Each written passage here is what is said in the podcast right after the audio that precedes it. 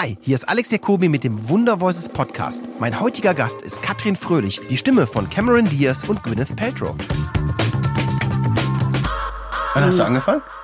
Mit, mit, äh, also mit dem Ganzen, mit Synchron und allem Ja? drum und dran. Also meinen ersten Take, glaube ich, habe ich gesprochen mit sieben. Sechs oder sieben. Und das erstmal vor der Kamera Und dann über die vier. Eltern oder wie? Nö, Oder? nö über, wie, wie ist denn das passiert? Also, mein, äh, mein Bruder, ist ja wahrscheinlich auch dem einen oder anderen bekannt. Schon mal gehört, ja? schon mal gehört. Ähm, äh, der, Heißt nicht Andreas? Na, äh, nein, der heißt Jochen. Jochen Schneider. Äh, ähm, äh, nein, der hatte, der ist ja drei Jahre älter und der hatte schon, ähm, ja, schon ganz viel gedreht und der war beim SFB Kinderchor.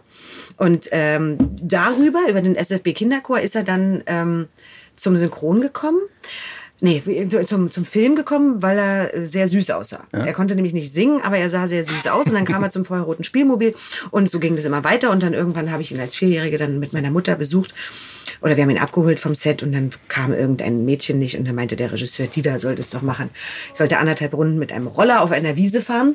Das dauerte gefühlt zwei Stunden, weil ich nicht wusste mit vier, was anderthalb ist. Und dann ähm, haben sie das aber mit, Mühe- mit Mühe irgendwie hingekriegt und dann war meine Karriere erstmal zu Ende. Und dann ähm, kamen so kleinere Synchrongeschichten. Einfach über meinen Bruder, weil du hast doch eine Schwester, ja, die soll auch mal mitkommen, hier so ein bisschen Kinderensemble, kleine Strolche und sowas alles, ne? Und was es alles gab. Und dann, ähm, was, mein Gott, ja, ich weiß gar nicht mehr, was, was, was ich da erst gemacht habe. Und dann kam ich äh, unter der Rubrik Synchronkinder zu den Montagsmalern, aber nicht, weil ich so wahnsinnig viel synchronisiert hatte zu dem Zeitpunkt, sondern ähm, ich konnte halt bei dem Casting sehr gut zeichnen. Es gab ein, ein Casting, wo du dann ganz schnell halt Begriffe zeichnen musstest.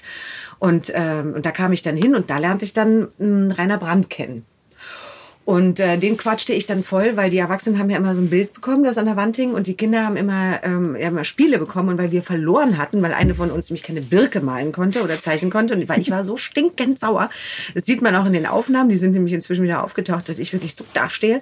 Und ich habe so geschmollt, ich war so sauer auf die, weil die keine Birke zeichnen konnte, dass wir auch als, als Zweiter diese Wand durften und die geilsten Spiele natürlich weg waren. So, und dann kam aber Rainer Brandt äh, und die haben sich parallel ihre Bilder ausgesucht und der äh, nahm ein Bild mit zwei Boxern, also den Hunden. Und dann war meine Stunde, oh, Sie haben Boxer, wir haben auch einen Boxer und der sieht so aus und der schlabbert so und, dann, dann, dann, dann, dann, und quatschte den voll. Und ähm, dann bekam ich halt diese Rolle im äh, Außerirdischen, also der große Dicke mit seinem Außerirdischen Klein. Und so ging es dann erst so richtig los. Das ist ja geil. ja. Ja, es war sehr lustig. Also doch, ich habe dann ab da kontinuierlich synchronisiert und das war natürlich schon, also es hat mir schon immer sehr, sehr viel Spaß gemacht. Auch so über Teenie-Zeit hinweg? Oder Ja, ja. Stimm- Stimmbruch und so? Naja, Stimmbruch ist ja bei Mädels nicht so. Ja, aber schon eine Stimmveränderung. Ja, aber, nicht so schlimm. nicht so schlimm. Nö, nicht so schlimm. Ähm, ich habe ich hab sogar so viel gemacht, dass ich irgendwann mal für zwei Jahre ausgestiegen bin. Ähm, ich war ja dann lange bei den Waltons auch dabei, wo ich, jetzt muss ich mich wieder konzentrieren, Elizabeth, ich habe es nämlich immer falsch, Elizabeth habe ich immer gesagt, aber es heißt Elizabeth, äh, Walton gesprochen habe. Und das war schon immer sehr viel. Also nach der Schule sind alle schwimmen gegangen, ich bin ins Taxi gestiegen und ins Studio gefahren. Und das hat mir irgendwann, hat mir das gereicht. Also das, da war ich dann auch schon ähm, dann auf dem Gymnasium und der, der größte Luxus, den ich mir leisten konnte, war, ähm, ich habe ein, ganz olles, kaputtes, olles Pferd gekauft von meinem Geld. Ähm, die, die war aber nur auch wirklich sehr billig ähm, und die konnte auch gar nichts. Die konnte nicht mal traben und die wäre sonst zum Schlachter gekommen. Und ich habe die ganz lange, hatte ich die vorher schon gepflegt.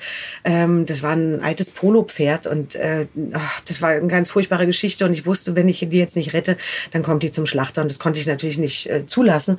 Also habe ich die dann von meinem Geld gekauft und ähm, hatte die. Und dann habe ich gesagt, so jetzt ähm, möchte ich aber reiten.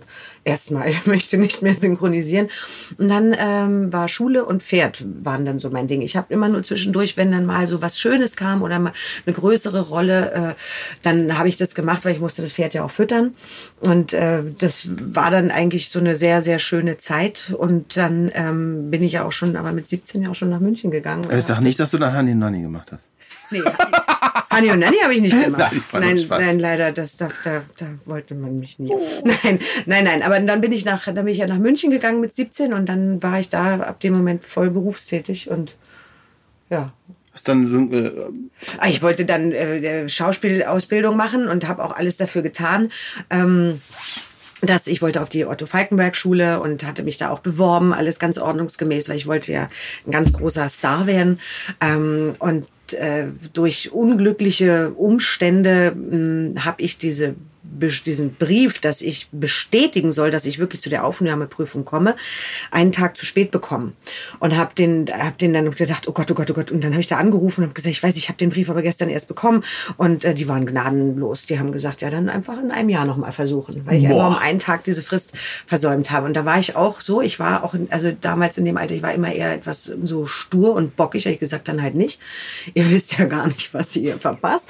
ähm, dann mache ich das anders und dann ähm, habe ich Privatunterricht genommen bei einem äh, Schauspiellehrer. Das war aber auch also der war eigentlich Schauspieler und ich glaube, da lief das gerade nicht so gut und der dachte vielleicht, naja, dann verdiene ich wenigstens ein bisschen was mit dem Schauspielunterricht dazu. Und das war, nach dreimal habe ich gesagt, na, das kann ich selber. Also so ein Schwachsinn, was der mit mir veranstaltet hat. Mm, und dann bin ich da auch nicht gegangen. Und dann habe ich... Ähm, das alles irgendwie so autodidaktisch, sagt man, ne, gemacht. Ja. Äh, ich habe halt halt äh, zu dieser Zeit, also in dem Alter, wo als ich 17 war, das ist ja nun schon auch drei, fünf Jahre her, äh, da gab es ja noch Leute beim Synchron, die es heute leider ja gar nicht mehr gibt. Ne? Das waren ja wirklich Koryphäen.